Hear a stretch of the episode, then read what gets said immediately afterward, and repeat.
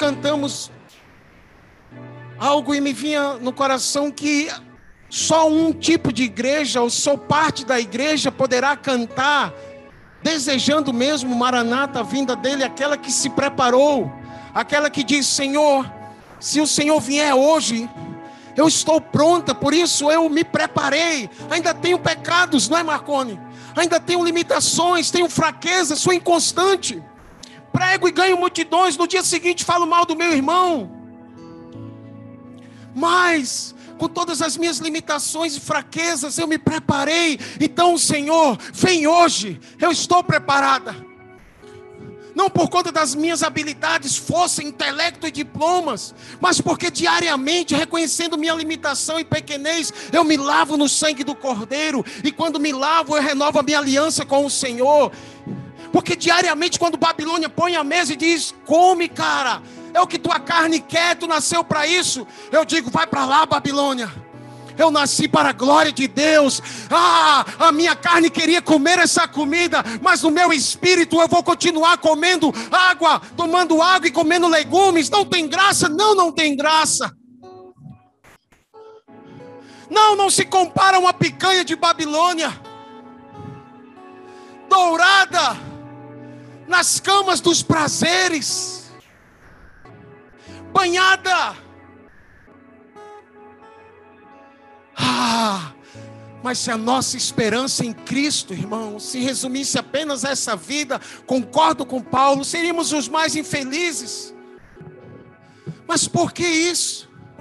Porque estamos trocando 100 anos de Babilônia por toda uma eternidade à mesa do rei, comendo com ele. Que tipo de comida a gente vai comer? Eu não estou preocupado, eu quero saber quem vai estar à mesa. Se o meu rei está à mesa, eu não faço questão de comer. Eu quero saber se eu vou estar com ele. Então, irmãos, nesses dias ele está chamando a igreja para de fato nos tornarmos uma noiva preparada, porque pode ser hoje. O filho do homem virá quando menos esperarmos. E eu vejo uma vida ainda incongruente na igreja, não, não é sobre isso que eu vou pregar. Mas a gente cantou isso e isso mexe comigo. Ai, irmãos. Antes de compartilhar uma palavra, hoje de manhã, enquanto fazia minha devocional, me vinha um texto e como que sentindo de ler algo para alguém, ou para alguns, ou para mim, ou para todos, não sei. O Espírito sabe. Mas é isso, irmãos. Louvamos a Deus pela vida de cada um de vocês, por essa manhã, por aquilo que, que estamos nos tornando. Mas que Maranata seja uma canção diária, um desejo diário de uma igreja noiva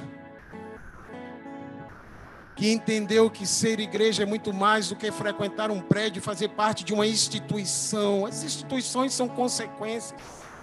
Mas igreja, para mim, não tem a ver com prédio ou quantidade de pessoas, tem a ver com a movimentação familiar, onde de alguma forma o céu consegue ser refletido na terra.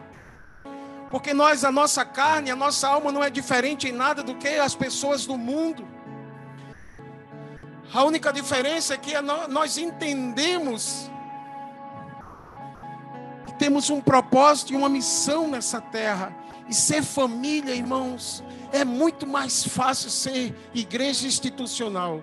E não me tenha por mal, é muito mais fácil. Cada um por si, Deus por todos. Mas se tornar família, onde o cabeça é Cristo, e onde todos os como a gente ouviu domingo passado, ou melhor, sábado passado, por meio do irmão Jerônimo, onde toda a família é sacerdotal, onde todos se movem de forma sacerdotal, ministrando a Deus e trazendo a revelação dele à terra, nos relacionamentos entre marido e mulher. Obrigado, Sandra. Entre esposa e marido, pai e filho, e, e filhos entre si não seguindo o modelo da Netflix, mas o modelo do reino dos céus, onde quem quer mandar que se torne o mais servo de todos, onde um se, se, se submete ao outro, onde nosso padrão é Yeshua, que disse: Aprendei de mim que sou manso e humilde de coração. Cara, como dá vontade. E como é mais fácil ser prepotente, empurrar a sua vontade entrar em Jerusalém numa carruagem dourada, cheia de, de cavaleiros atrás, armados, gritando o seu nome. Mas Yeshua não veio conquistar a terra dessa forma. Yeshua decide, Jesus decide montar num jumentinho, que coisa desprezível, gente. Não é? Que coisa simples. Precedido de crianças com ramos de árvores, de oliveiras, cumprindo o salmo que diz que das crianças sairia o perfeito louvor. Até isso Jesus entrou, na verdade, até o jumento estava profetizado, se não me engano, por Miqueias. Até Belém, onde ele nasceu, tudo, meu Deus, como Jesus veio para cumprir minuciosamente, detalhadamente as escrituras. E nessa manhã eu, nessa semana a gente lendo algo, eu pude ver num texto os caminhos para um, um avivamento. E, e o texto que eu quero compartilhar é Lucas 9, mas antes.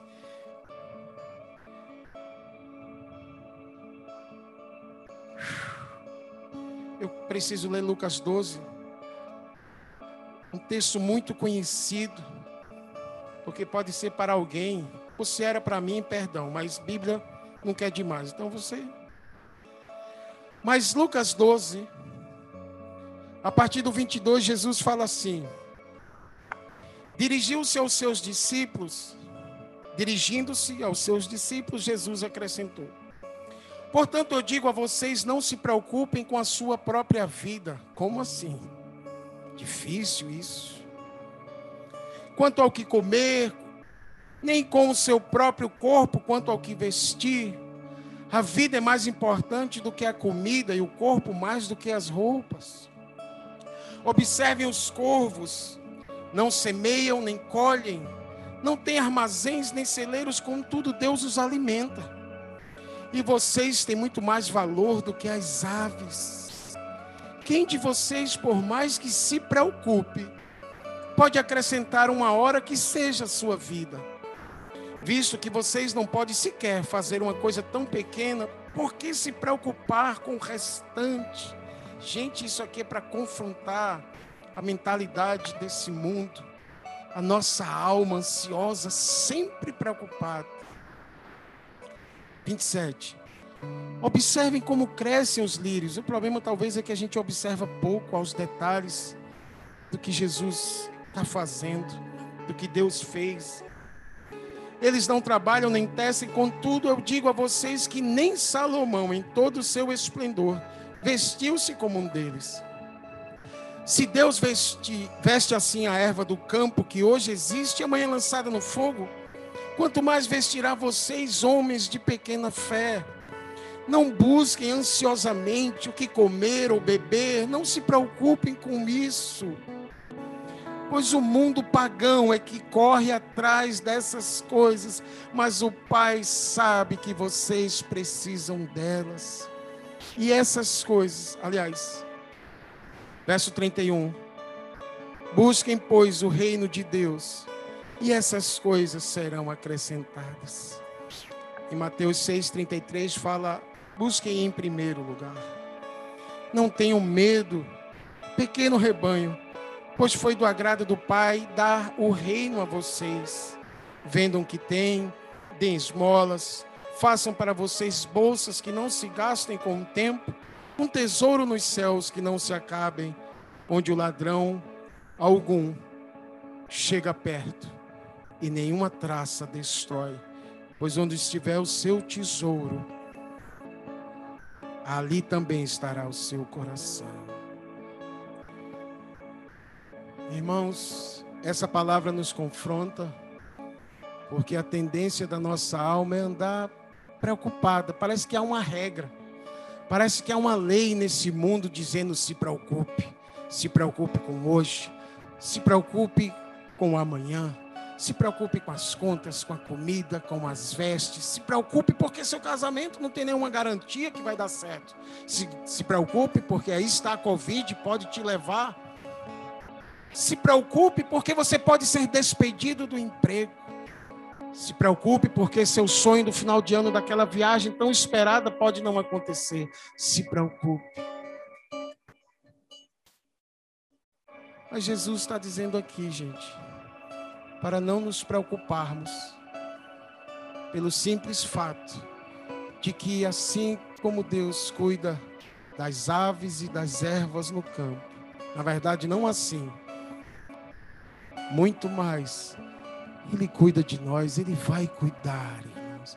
Ele vai continuar cuidando da gente. Nosso desafio é não tenha medo. Estamos enfrentando nessa era, falo com convicção, um espírito de medo, de intimidação, para gerar em nós pânico, crises, medo de. Tem gente que está afastado de Jesus. Eu já trabalhando com evangelismo, eu ouvi uma resposta muitas vezes que dizia assim, irmão, eu sou desviado ou afastado, mas eu, eu tenho medo de voltar e novamente não conseguir me firmar. Tem até um lado bom que isso revela de alguma forma um temor a Deus, né? Lado bom entre aspas. Mas por medo de ela não volta para o Senhor. Como assim? Então Jesus está falando aqui, irmãos, várias vezes nesse texto. Não tenha medo, não se preocupem, não se preocupem. Em vez de estar envolvido, ansioso, ansiosa com essas coisas, coloca como sua prioridade o reino de Deus e adequa a sua vida à justiça desse reino e as demais coisas a seu tempo lhe serão acrescentadas. Amém? Vamos para Lucas 9. Hoje queríamos fazer uma surpresa para os irmãos. Mas o homem pode fazer planos, mas a resposta vem dos lábios. Tudo é no tempo de Deus. Trabalhamos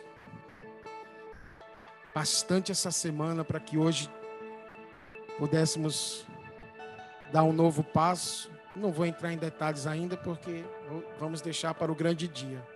Quem sabe é domingo que vem, agora que ele bagunçou nossos planos, é tudo com ele.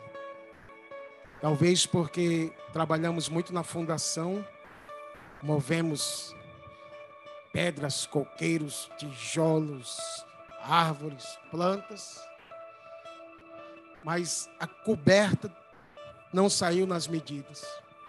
E eu fiquei pensando se Deus não queria comunicar algo que além de trabalhar com a força física para remover e, e há dois homens aqui que trabalharam essa semana que me constrangeram, seu Edson.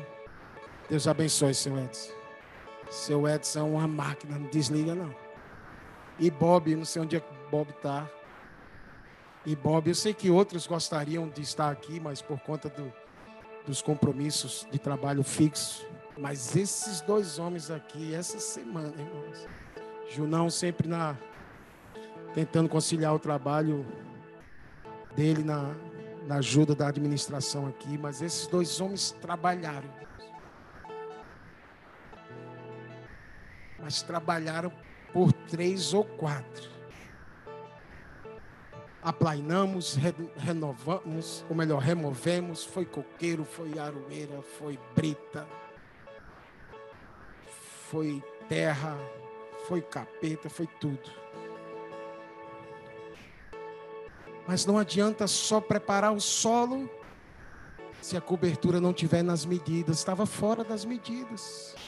Isso me falou sobre uma igreja que trabalha como Marta mas se move, não para na devoção, na intercessão, na adoração, como Maria.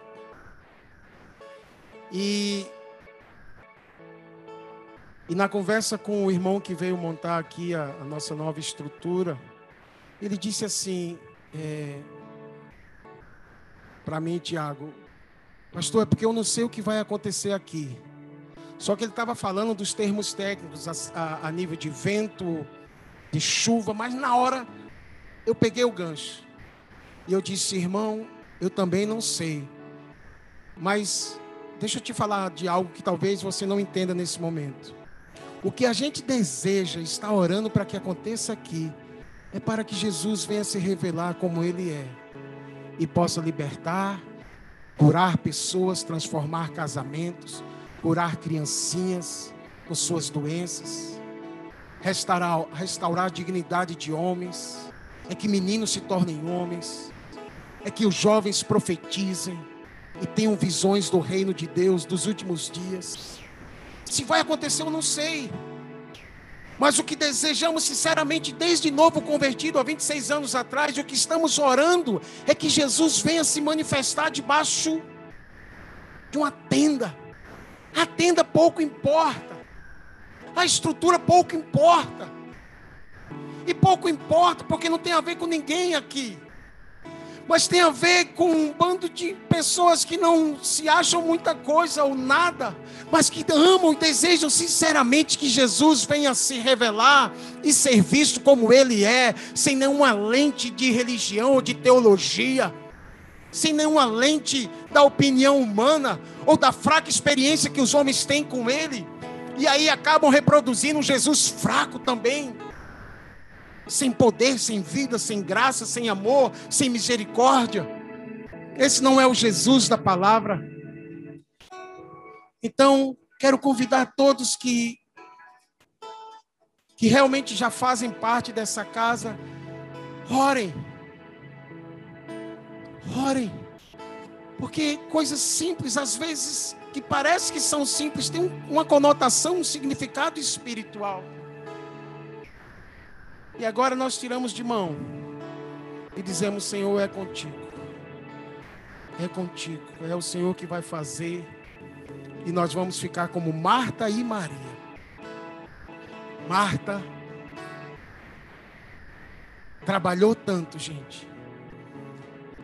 E agora eu não quero mais falar de nós, eu quero falar talvez da vida de alguns aqui. Trabalhou tanto que esqueceu que existe uma melhor parte, que é estar aos pés de Jesus, conhecendo e se derramando diante dele. Eu oro para que isso não aconteça com a gente jamais. Mas Lucas 9, a partir do 28. Que bom estarmos reunidos nessa manhã mais uma vez aqui. Sejam todos bem-vindos. Lucas 9.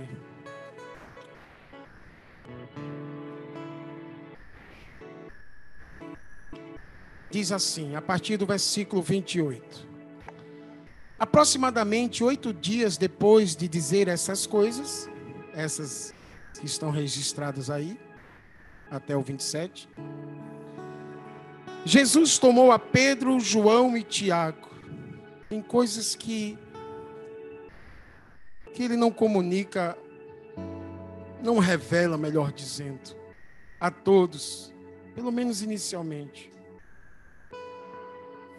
Verso, versículo 29. Enquanto orava, então Jesus sobe ao monte para orar e continuou orando. Deixa eu só abrir um parênteses, irmãos.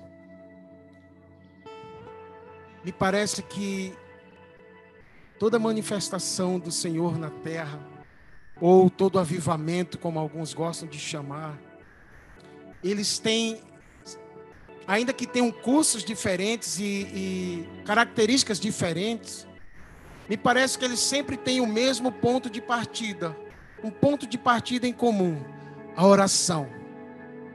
Então, Jesus, Lucas pelo menos relata vários acontecimentos onde Jesus saiu para orar.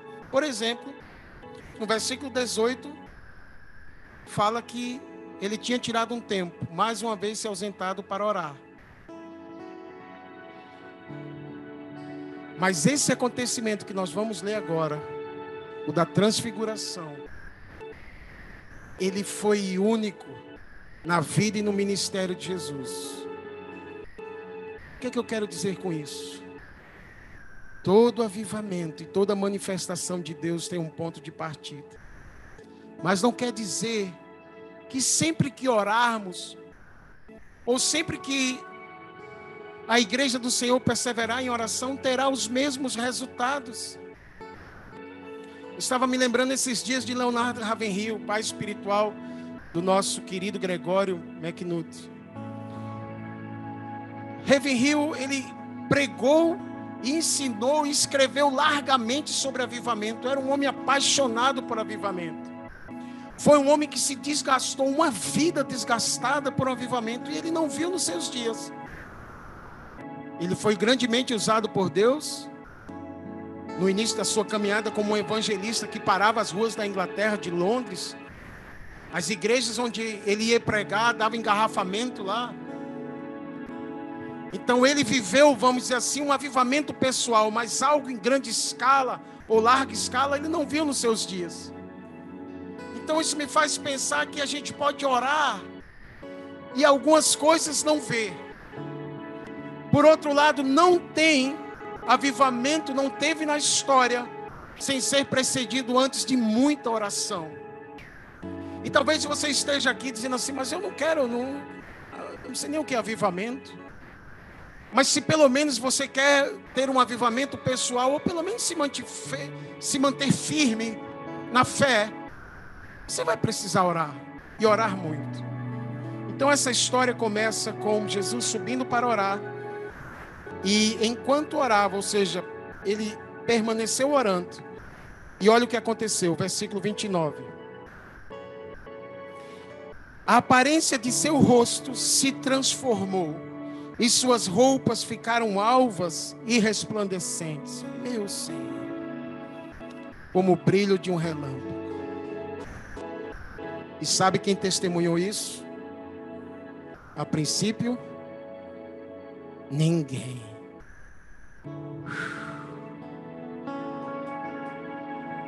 Versículo 30. Surgiram dois homens que começaram a conversar com Jesus. Eram Moisés e Elias.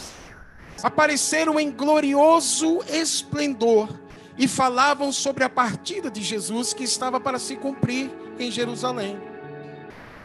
Pedro e os seus companheiros estavam dominados pelo sono. Antes da gente continuar, como assim, gente? Como assim? Se os caras. Vou nem entrar agora no que estava acontecendo. Mas se subiu ao monte para orar, não vai acordar três horas da manhã e querer dar ordem, né? E todo mundo, né? Estou brincando. É uma piada interna do monte. Mas se o meu líder, meu, meu mestre, meu guia me chama para orar e eu subo ao monte, que já me lembra fisicamente da responsabilidade, como eu sou vencido pelo sono? Então a primeira parte dessa manifestação, quem testemunhou? Ninguém. Porque eles estavam cansados. E sabe, irmãos, eu temo que nesses dias onde Jesus quer se revelar, como na verdade ele sempre quis na história, haja uma igreja cansada, adormecida, preocupada, como vimos aqui em Lucas 12, cansada, e alguns talvez até dizendo assim: Senhor, mas eu estou cansado por causa da tua obra.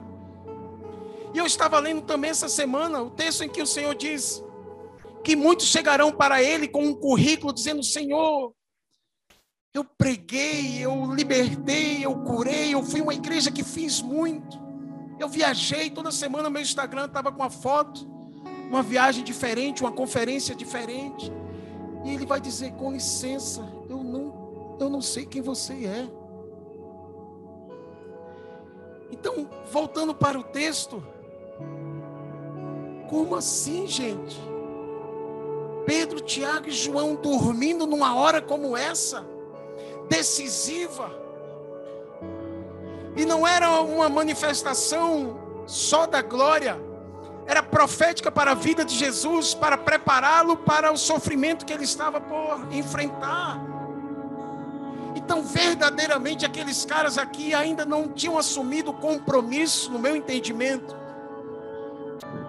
que o momento exigia, que o líder esperava, estavam dormindo, cansados.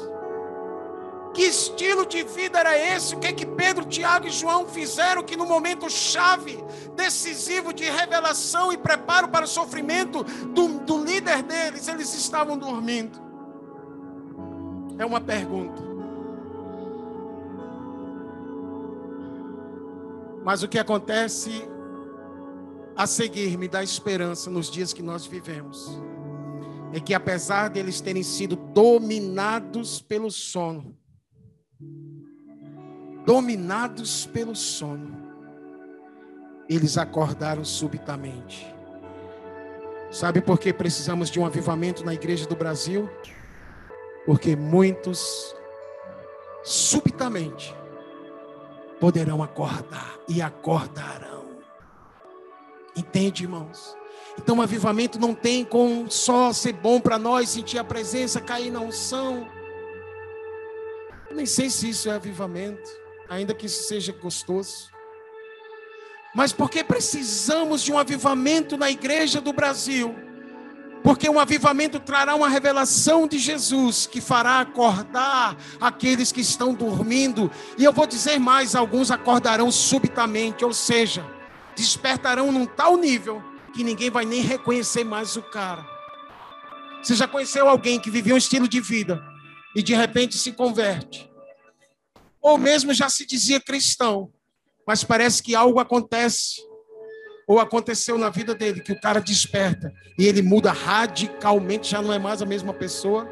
Alguém conheceu alguém assim ou já viveu isso? Pois é, é uma obra do Espírito.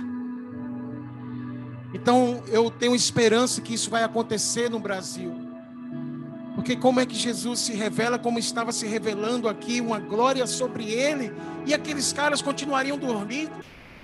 Como assim? Como é que Davi entra restaurando, trazendo a arca que simbolizava a glória a Jerusalém, e Mical está na janela criticando? Como é que o maior pregador da época, Paulo, prega em Trode, e Eutico, o jovem Eutico, decide sentar na janela, como que parte atraído ao que estava rolando dentro, mas ainda parte atraído para o mundo.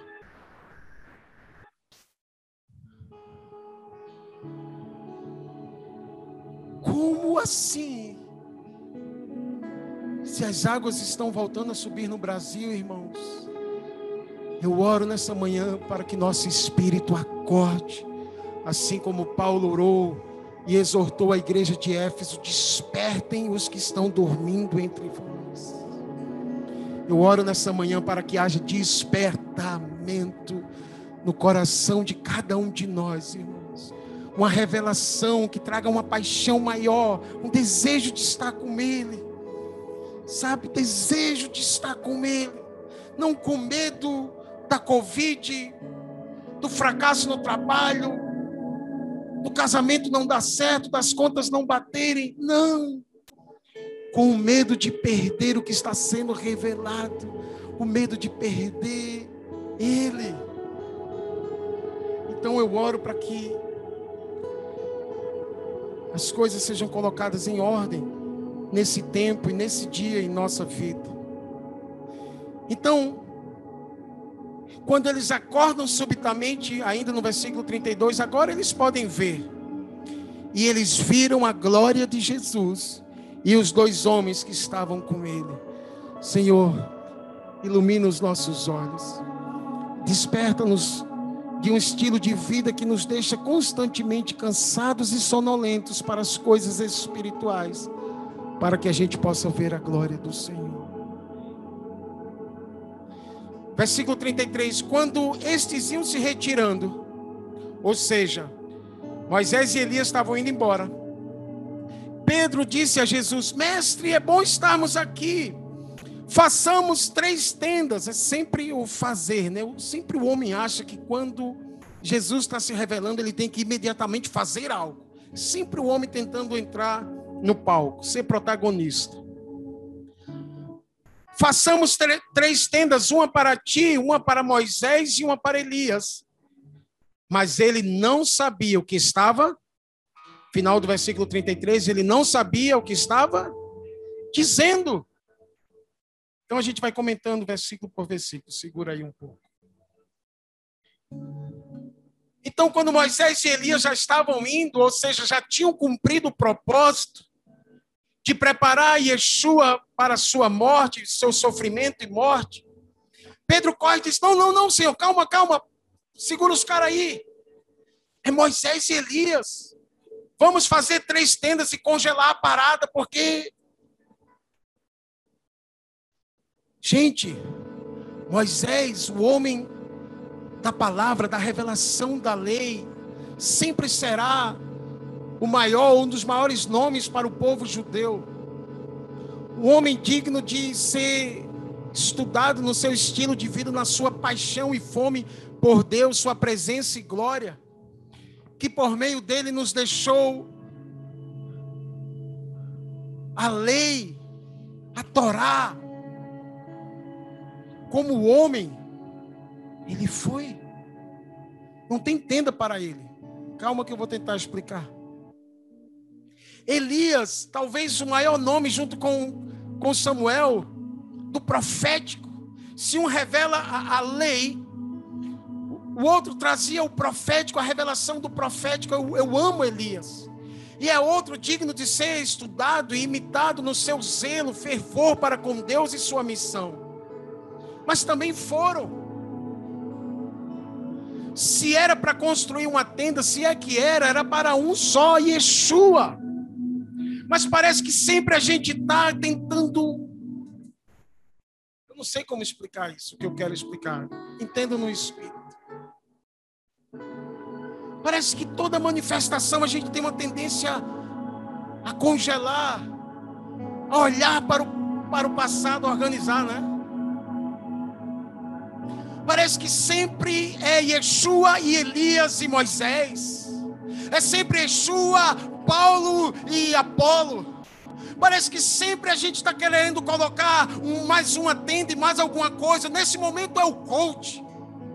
O coach está disputando com Yeshua, dizendo: suas palavras simples do evangelho não são suficientes, porque o povo está com sede, então eu tenho que colocar algo mais.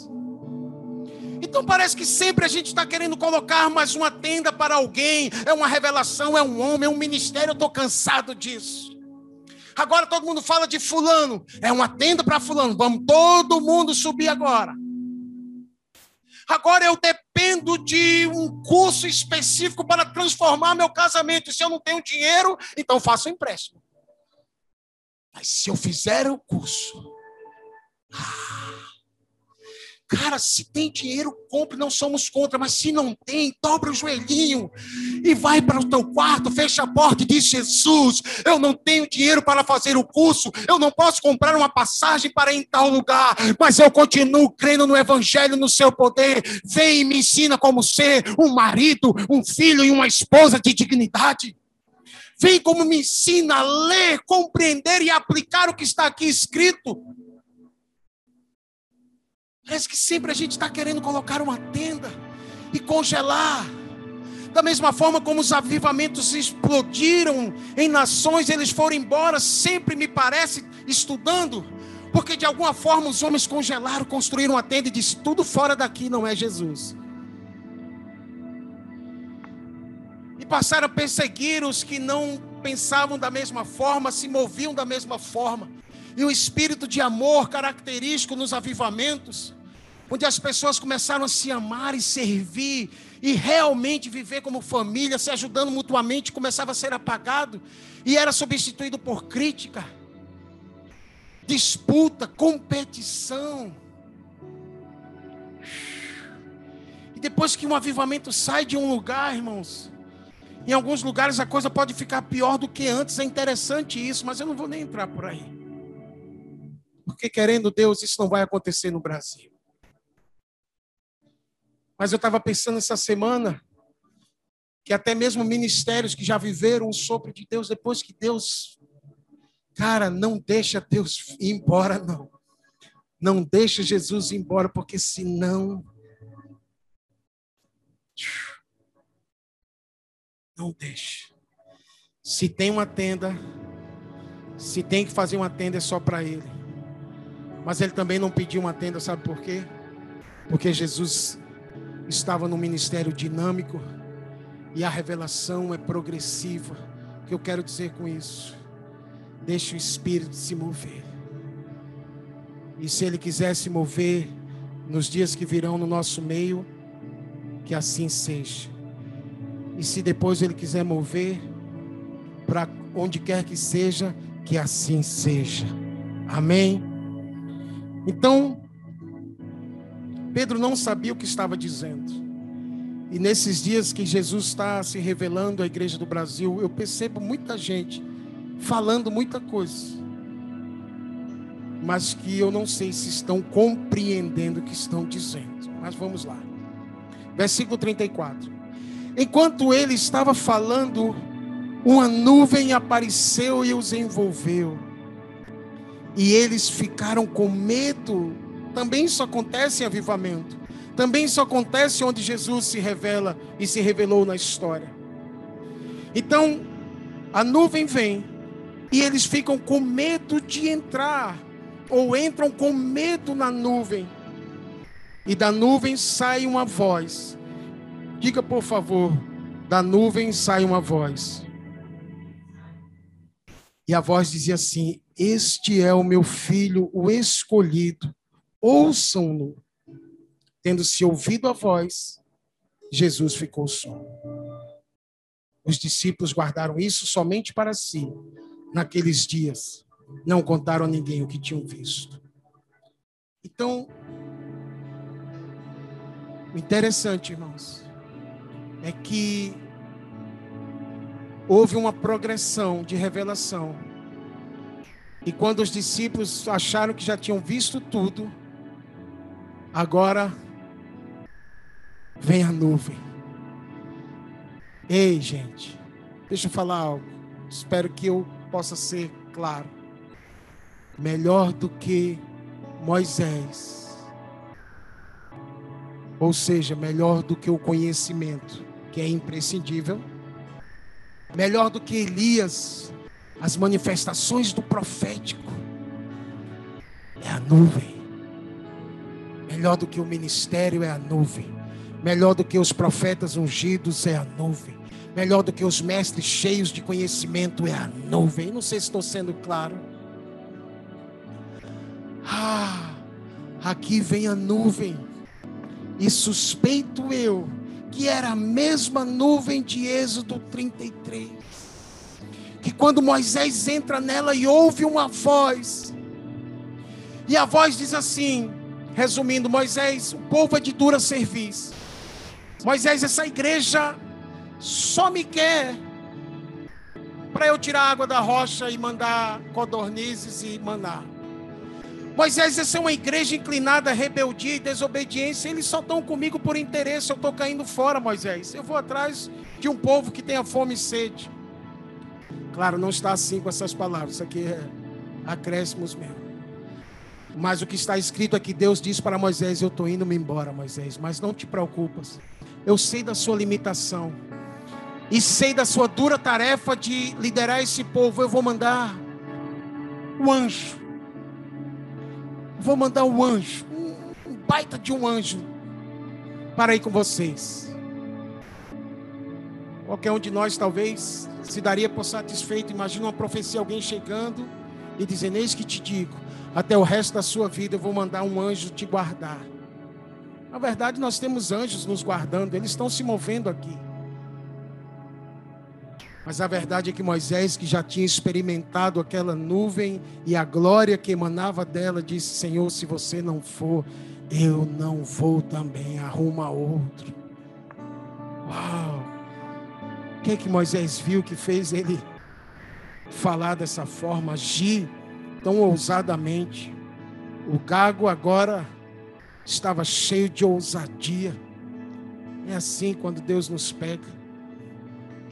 Então, para a gente orar, Da nuvem sai uma voz, e a voz só diz uma coisa: Este é o meu filho, o escolhido, ouçam-no. E eles ouviram a voz. Eu creio que é aqui que o Senhor quer nos levar como igreja no Brasil.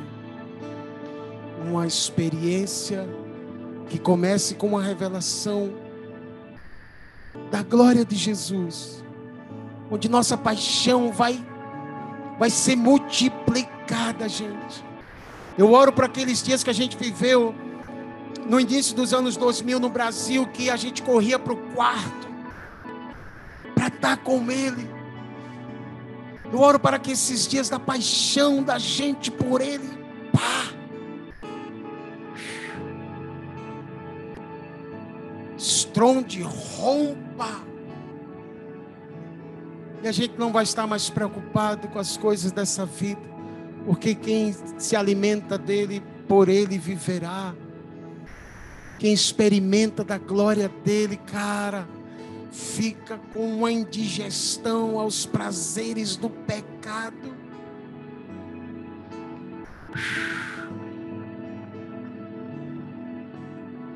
Precisamos disso para que haja um despertamento de preciosos irmãos e irmãs que talvez estejam dormindo numa hora como essa, onde a glória dele está se manifestando ou desejando se manifestar.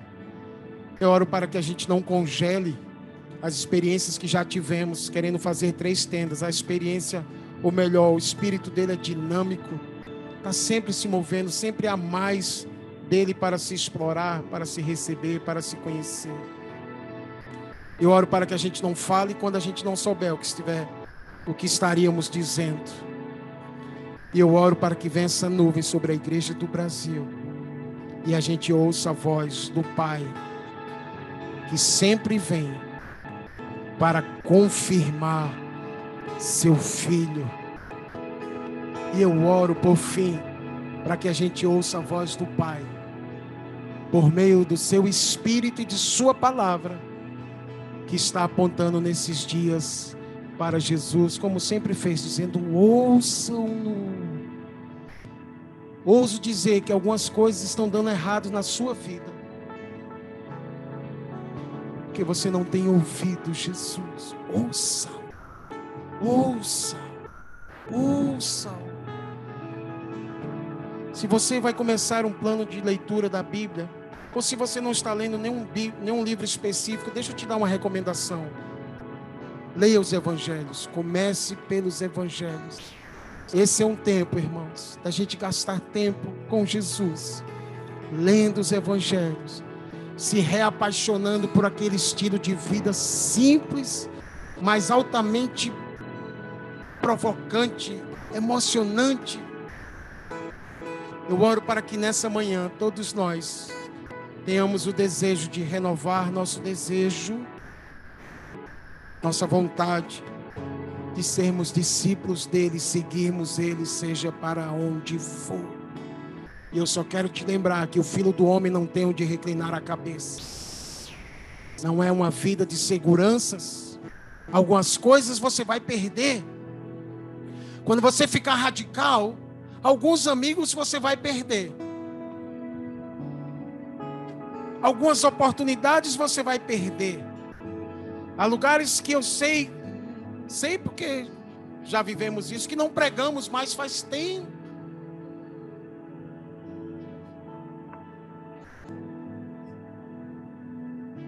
Mas é isso que acontece.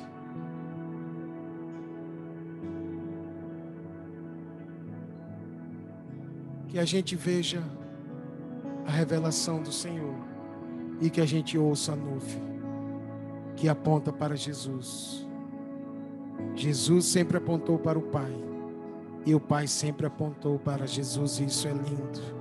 E hoje o Espírito está no meio da igreja para glorificar e revelar Ele. Eu oro também para que além de noiva, sejamos amigos do noivo, como João Batista foi.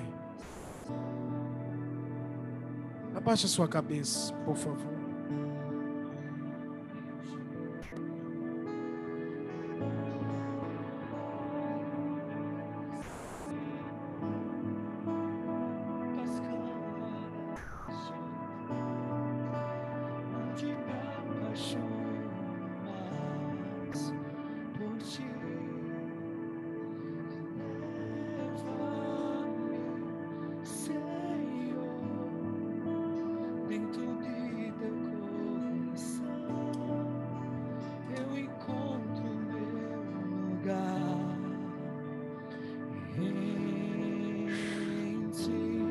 Aquela revelação que houve no monte não foi por causa de Moisés ou de Elias.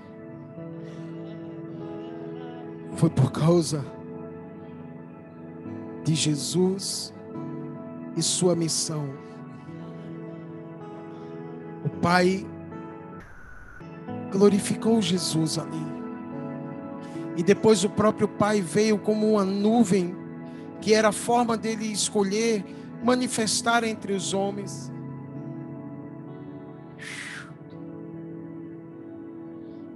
Sabe, irmãos, Deus não vai vir ao Brasil por causa do mover profético ou do mover de ensino. Ele vai vir também não é por causa da igreja em si, porque parte dela está dormindo. Mas suspeito eu que vai acontecer o que ele disse lá no clássico texto de Isaías. Isaías 48, ele diz assim: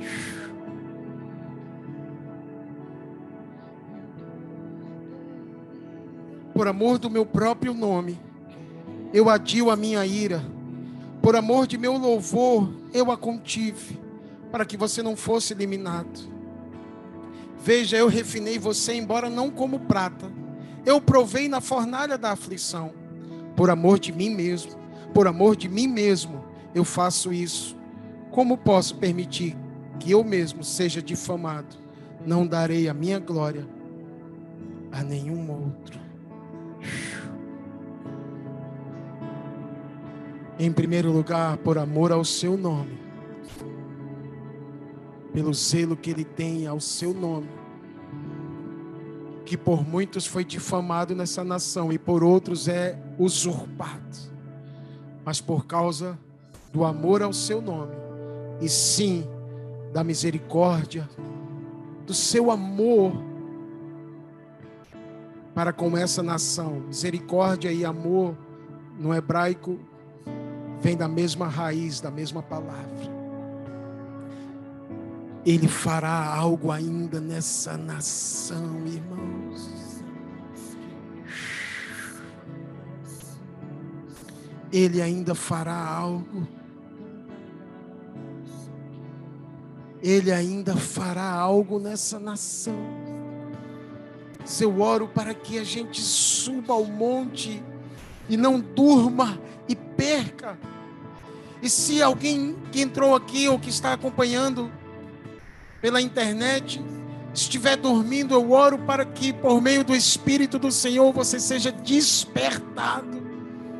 Seus olhos se abram, os véus sejam removidos, os olhos do seu coração sejam iluminados para você ver a beleza de Jesus em toda a sua glória e resplendor. Na primeira manifestação ninguém viu, na segunda os discípulos acordam, e na terceira há uma voz de dentro de uma nuvem. Eu chamo esses dias assim como há cerca de dez anos atrás, o Senhor me mostrou em uma visão uma nuvem carregada de chuva, ela vinha, chega, estava escura, vindo do horizonte, vindo das águas do mar. Uma nuvem que vinha.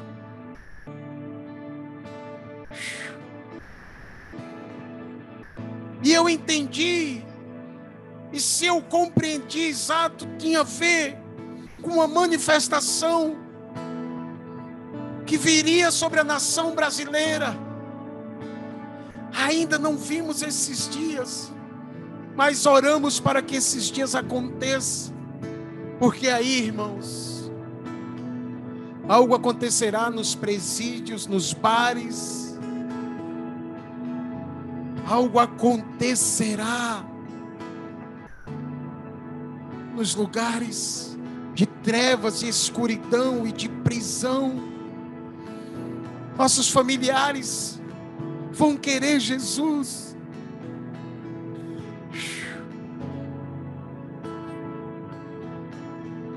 E a glória dele, em meio a um tempo difícil, se manifestará. Seu desafio é não deixe o sono, o cansaço de um estilo de vida desse mundo te vencer e te impedir de ter a revelação de Jesus nesses dias. Que Deus te abençoe com a revelação de quem Ele é. Que o brilho do seu rosto brilhe sobre a nossa face. Como disse o salmista, olhai para Ele e sereis iluminados, e o vosso rosto jamais sofrerá vexame.